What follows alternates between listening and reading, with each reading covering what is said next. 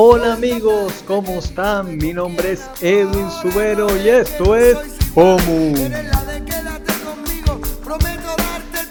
En el día de hoy vamos a conversar sobre esta persona que estamos escuchando en el fondo, Alejandro Sanz. Y este grandísimo tema llamado No es lo mismo.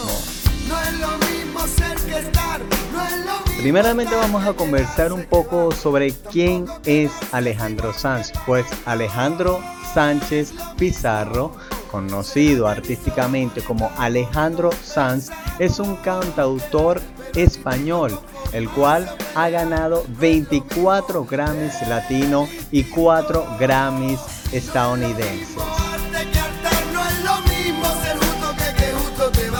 Nacido el 18 de diciembre de 1968 y actualmente tiene 51 años de edad.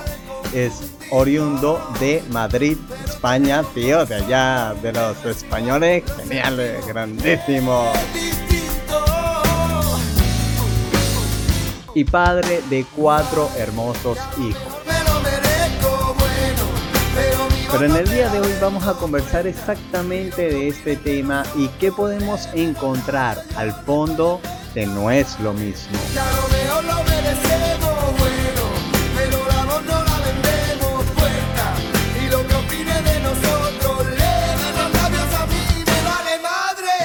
Bien, entonces vamos a analizar con profundidad los pequeños fragmentos que nos deja Alejandro y poder tratar de entender un poco de cuál es el mensaje que nos quiere regalar. Entonces, lo primero que podemos encontrar es la siguiente frase.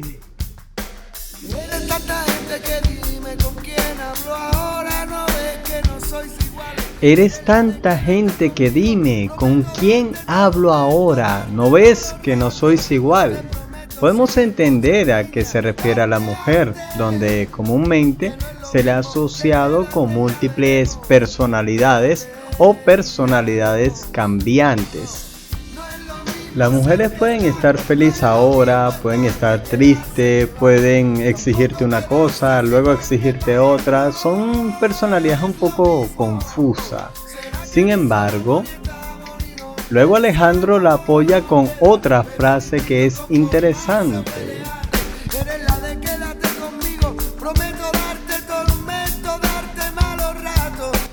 Eres la de quédate conmigo, prometo darte tormento, darte malos ratos.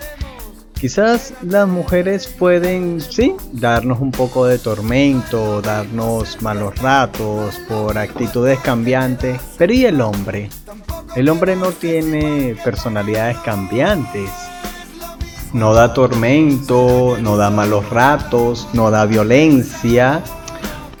Pues la realidad es que los seres humanos tenemos a cambiar de conducta dependiendo del entorno y el contexto. No se trata del género, hombre o mujer.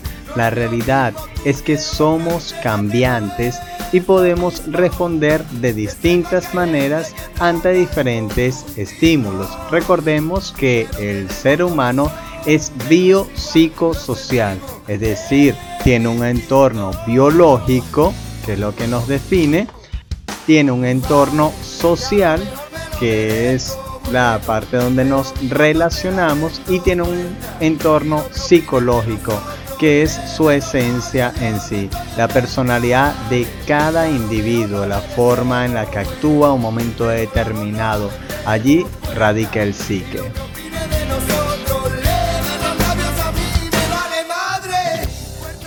Claro que también depende de nuestro sentimentalismo ante el escenario, ya que los sentimientos tienden a dispersar nuestra objetividad. Cuando tenemos sentimientos hacia algo o hacia alguien, nuestra objetividad se aleja. El sentimiento en sí es subjetivo. Ahora bien, Alejandro también nos dice que no es lo mismo ser que estar. Esta famosa frase que nos indica que uno puede existir, somos, es el ser, cuando somos concebidos. Pero podemos ser hijos, ser esposos, ser estudiantes, ser un trabajador, pero no necesariamente estar al momento que hay que ejercer la función como tal. Podemos ser un trabajador, pero no eficiente. Podemos ser hijo, pero no estar al tanto de nuestros familiares, nuestros padres. Podemos ser estudiante, pero no dedicarnos al estudio. Entonces, no es lo mismo ser que estar. Como no es lo mismo estar que quedarse que va, puesto que una persona puede estar en un lugar, situación o momento, pero no mantenerse allí. En ocasión importa más quién se queda que quién llega. Puede que en una situación difícil te encuentres justo en ese momento con esa persona, pero no necesariamente te vas a quedar para todo el proceso que necesite. Simplemente estuviste. Por lo tanto, no es lo mismo estar que quedarse. Asimismo, tampoco quedarse es igual que parar. Tampoco quedarse es igual que parar. Una persona puede quedarse, pero no necesariamente parar. Es decir, quien llega puede impulsarte a cambiar tu vida, mejorarla, hacer cambios, motivarte y juntos continuar adelante en pro de la mejora. No pararte y detenerte ante la evolución. Es decir, cuando una persona se queda en un sitio no significa que se está deteniendo, es simplemente que es conveniente ese lugar, ese ámbito, o como quieran verlo, para su cambio y evolución. Entonces,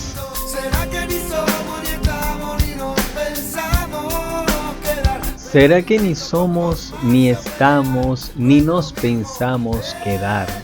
Puede que no seamos, que en realidad somos producto de una ilusión de nuestra vida, una percepción del cerebro para dar explicación a nuestra existencia y que en realidad, basado en las leyes de la física, solo somos parte de un holograma creado por un agujero negro.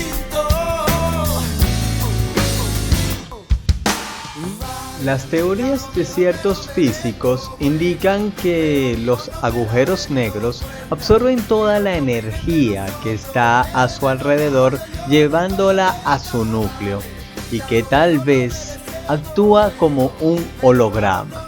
Es decir, tiene toda la información almacenada en su centro y solo hace una proyección tal como ocurre con los hologramas de las tarjetas de crédito. Por lo que toda nuestra percepción de la realidad sea una visión tridimensional de lo que se encuentra en los núcleos de los agujeros negros, por lo tanto, no somos lo que creemos, no estamos donde pensamos, ni nos podemos quedar.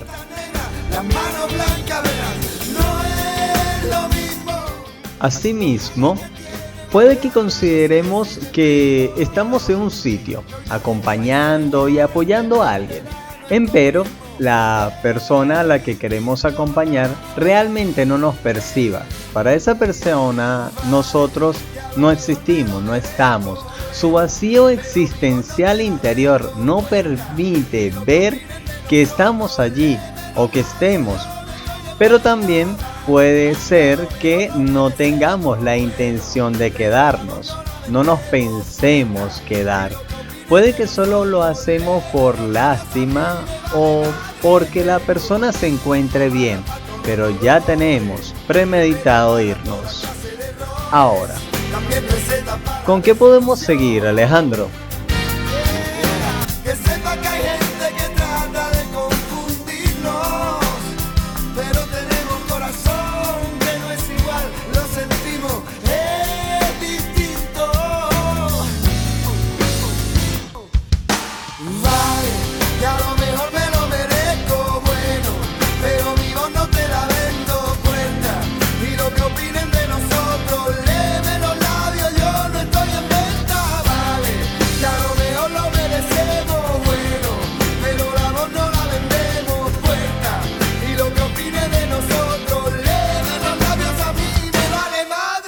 Está bien, Alejandro. Yo les diré que hay gente que trata de confundirnos.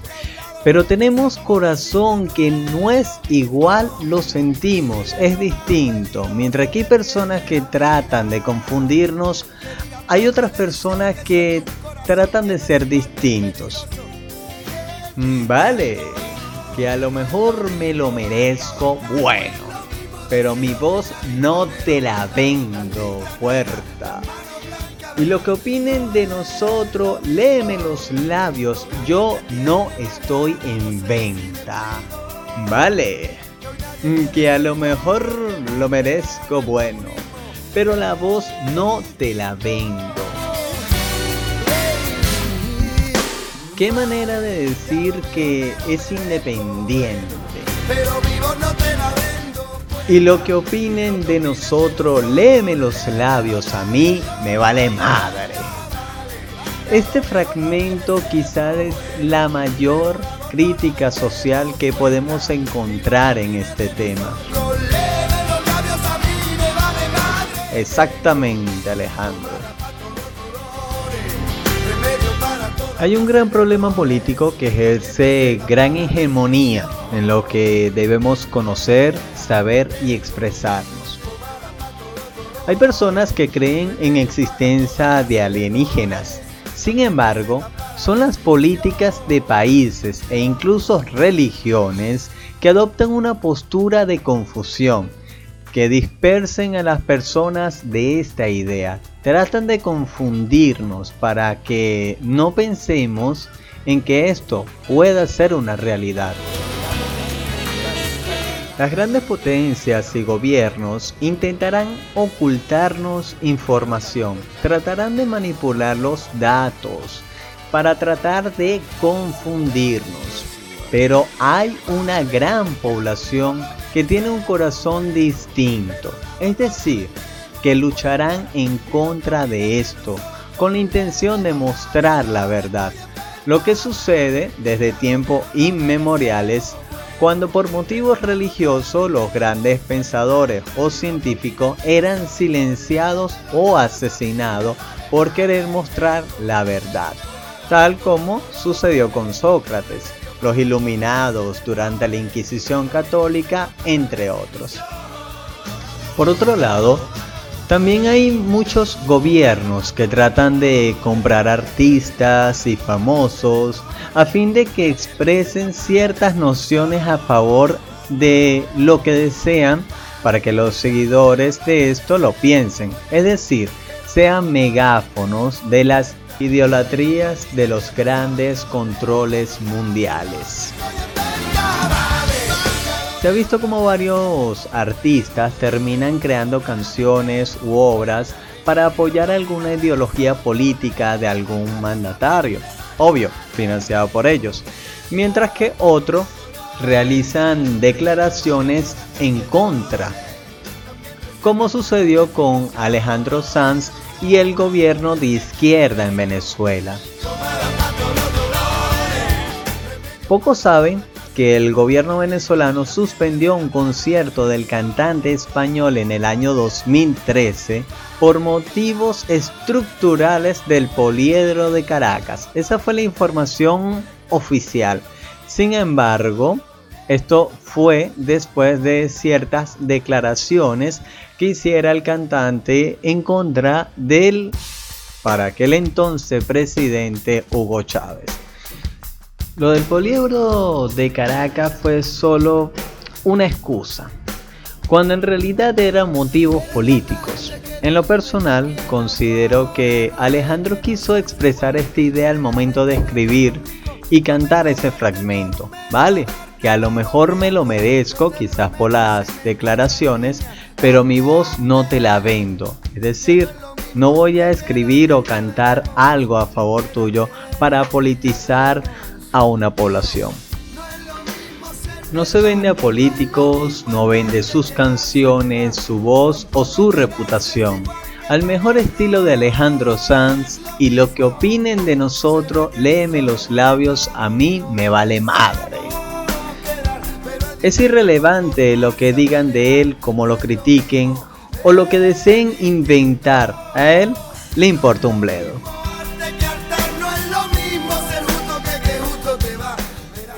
Quizás algunos piensen que es un riesgo, pero total, vivir es lo más peligroso que tiene la vida, ¿verdad Alejandro? Vivir es lo más peligroso que tiene la vida.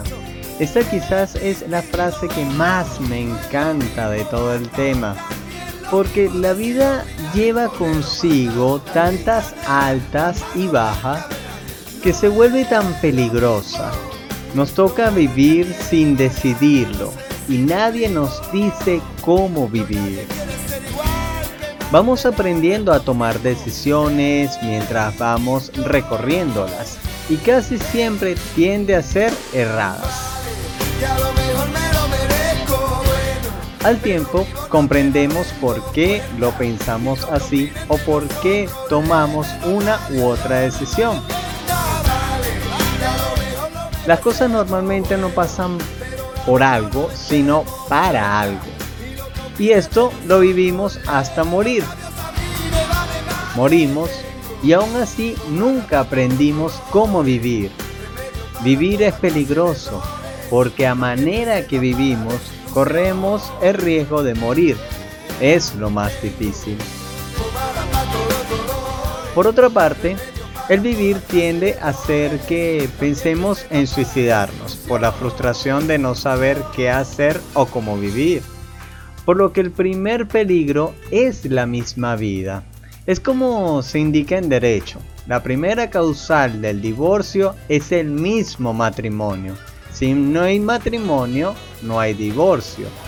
Así que por más peligro que se pueda detectar, el primero, el principal, el más grave, es la vida misma.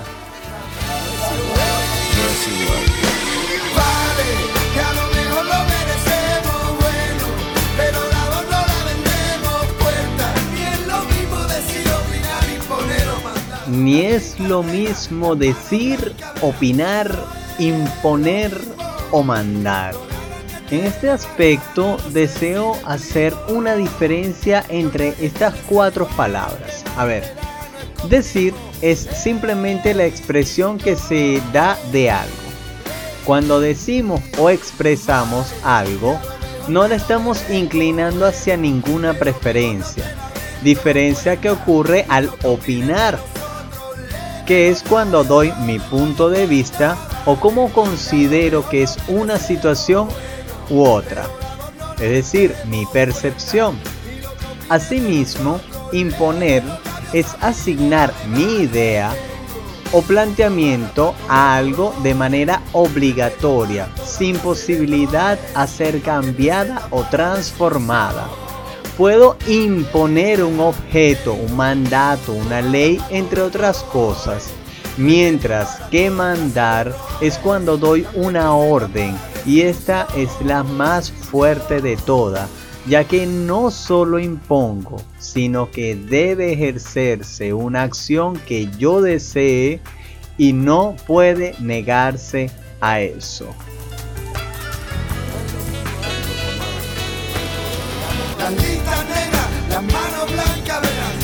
Las listas negras, las manos blancas, verás.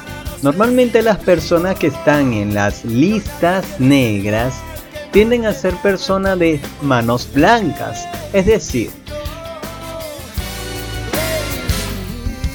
personas inocentes que no merecen estar rechazados y vetados ante tales secciones sobre todo en hechos políticos donde se cohiben a líderes políticos y organizaciones políticas que la sacan del partido, por así decirlo, por estar en oposición al gobierno. Sin embargo, esto también se puede ver en muchos aspectos sociales, pero siento que hace más alusión a este comentario. De hecho, en Venezuela muchos se conocen como las manos blancas, que tienden a ser estudiantes que protestan ante el gobierno de izquierda que se presentan.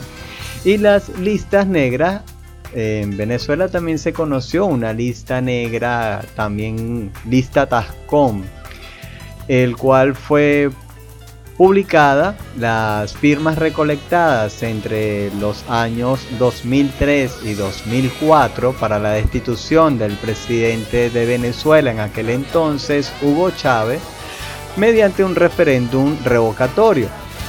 Pues esta lista terminó en contra de los firmantes. Antes y luego del referéndum hubo denuncias de uso de las listas por parte del gobierno y sus simpatizantes para discriminar a los opositores. También se dice que fue utilizada para despedir a muchas personas que trabajaban para la administración pública solo por haber firmado en este referéndum.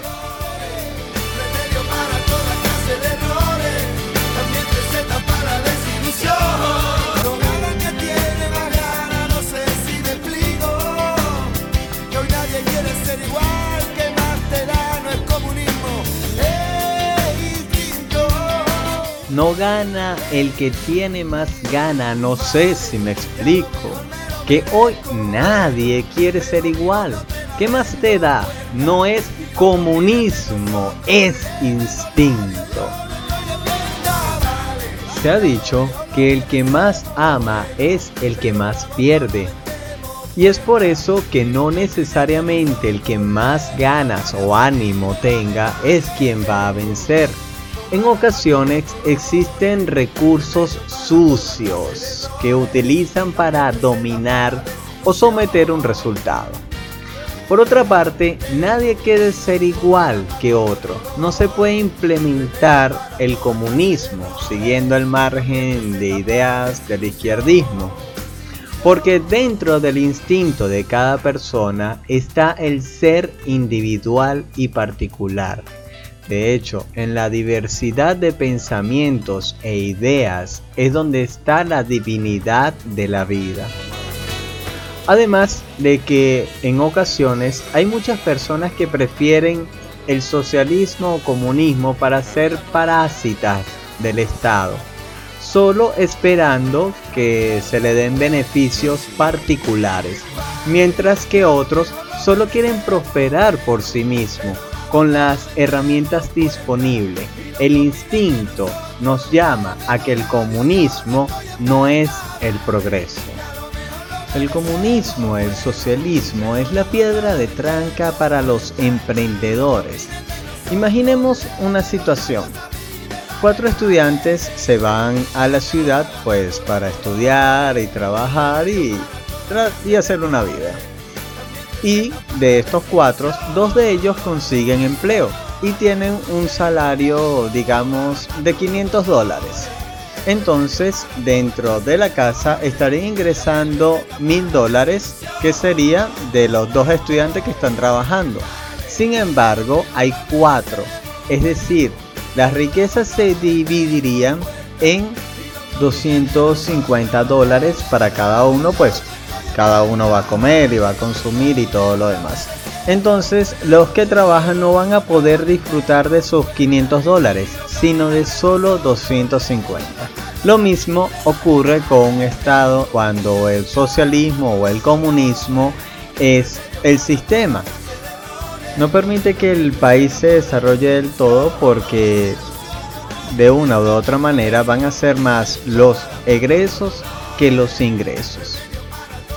Entonces, no nos debe cohibir las puertas, como dice Alejandro, las piedras de tranca que nos coloca el sistema para cohesionar nuestra comunicación. Debemos ver cómo se manejan las políticas, las religiones y cómo es el control social, realizar las críticas y observaciones necesarias. De hecho, Alejandro cumple su palabra en este tema cuando nos dice, Yo te prometo si me escuchan niña, arte, arte. Porque después de oírlo escuchamos el arte que nos expresa. El arte tiene que ser un conducto de expresión, crítica social, ideas, entre otras cosas. no solo hacer algo por comercializarlo o buscar fama. El arte es multifacética, abstracta y con mensajes subliminales o con doble sentido, en metáforas o referencias.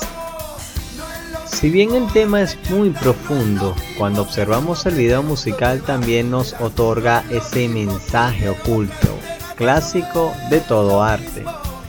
Podemos observar todo muy humilde, como la cancha, el sofá, las calles, los autos, entre otras cosas, las personas comunes y Alejandro entre ellos. Nos muestra niñez que puede ser distorsionada por la situación política de un país. Por ejemplo, en Venezuela ya una persona que tuviera 10 años, cuando se colocó el gobierno con el antiguo presidente Hugo Chávez en el año 1998, ya tendría 32 años en la actualidad y solo ha conocido un solo sistema de gobierno, el socialista. Y lamentablemente la política de izquierda lo que ha hecho es frenar el progreso, asesinar la niñez y los sueños de muchos que al crecer pudieran obtener los bienes y efectos económicos que todos seamos. Y solo trajo miseria, donde niños ya no jugaban porque tenían que trabajar o tener una niñez de miseria. Podemos así visualizar la imagen de un vaso que transcurre durante muchos escenarios, que tiene un signo de más y de menos. De hecho, la portada viene con esta alusión igual. Al principio Alejandro sale con un vaso de vidrio y con agua a medio llenar. Luego esta imagen que nos hace referencia al primero. ¿Y qué quiere decir? ver el vaso medio vacío o medio lleno. Es una técnica que se utiliza en psicología cuando se habla de percepción. Dependiendo de nuestro punto de vista, incluso de la motivación, ánimos, entre otros aspectos, podemos ser conformista y ver el vaso medio lleno, o pesimista y ver el vaso medio vacío o a la inversa, dependiendo de cómo lo deseen ver. Por su parte, el optimista lo verá como se está llenando. Hay personas que aparecen con los ojos vendados con los símbolos más y menos. Uno con el que más a la derecha y el de menos a la izquierda. Y otros a la inversa. Para mi opinión personal, puede ser el significado que la sociedad le damos a la justicia o el equilibrio emocional que le damos a las cosas. O también, una vez más, que las ideas de izquierda es disminución, mientras la de las derechas puede ser aumento, tal vez económico, si queremos verlo desde un punto político. Otorgamos al sistema una respuesta y justificación, los hechos para estar bien. Nos vendamos a nosotros mismos.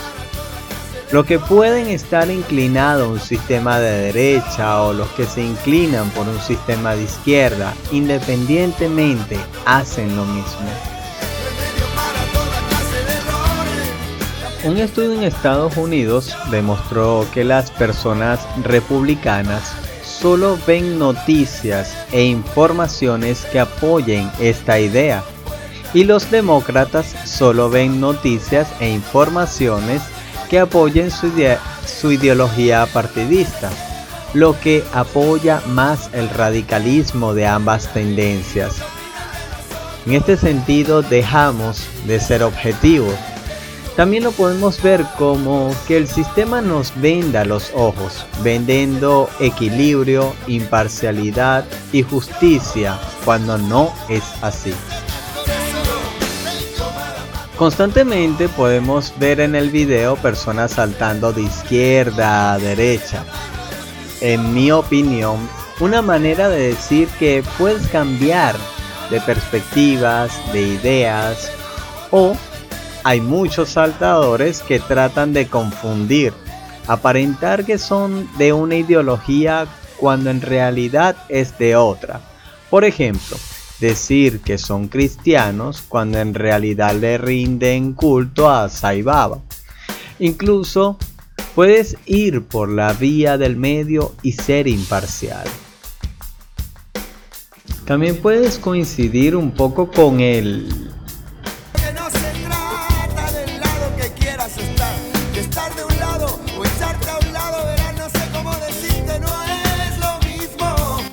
puede ser de alguno de los dos lados, siendo partidista de una ideología y apoyarla, o echarte del otro, no querer involucrarte, no querer estorbar o no querer enfrentar.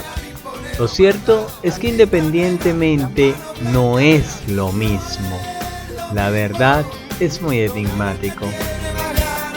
Por otra parte, si visualizamos el video, al momento de entrar la acústica al terminar el segundo coro, una imagen en la parte izquierda de la pantalla. Hay una figura con una máscara muy famosa que fue utilizada en la película Scary Movie 1. Si no la han visto, tanto el video como la película los, los recomiendo que lo hagan que representa normalmente a un asesino. Pero, ¿qué nos quiere decir Alejandro con esto? ¿Por qué ponerlo en su video? Quizás que hay asesinos traicioneros entre nosotros o que la muerte nos rodea. Así que debemos disfrutar la vida lo más que se pueda. Personalmente, creo la primera. En otra parte, hay una botella en un aro de básquetbol donde demuestra equilibrio que debe existir entre la sociedad. Ese equilibrio, igualdad, imparcialidad, que no existe y que tanto afecta a las clases sociales y benefician a otros.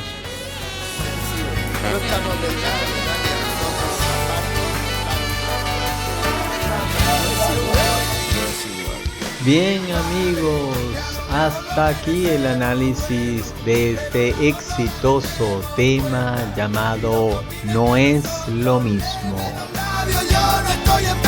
De este gran cantante llamado Alejandro Sanz.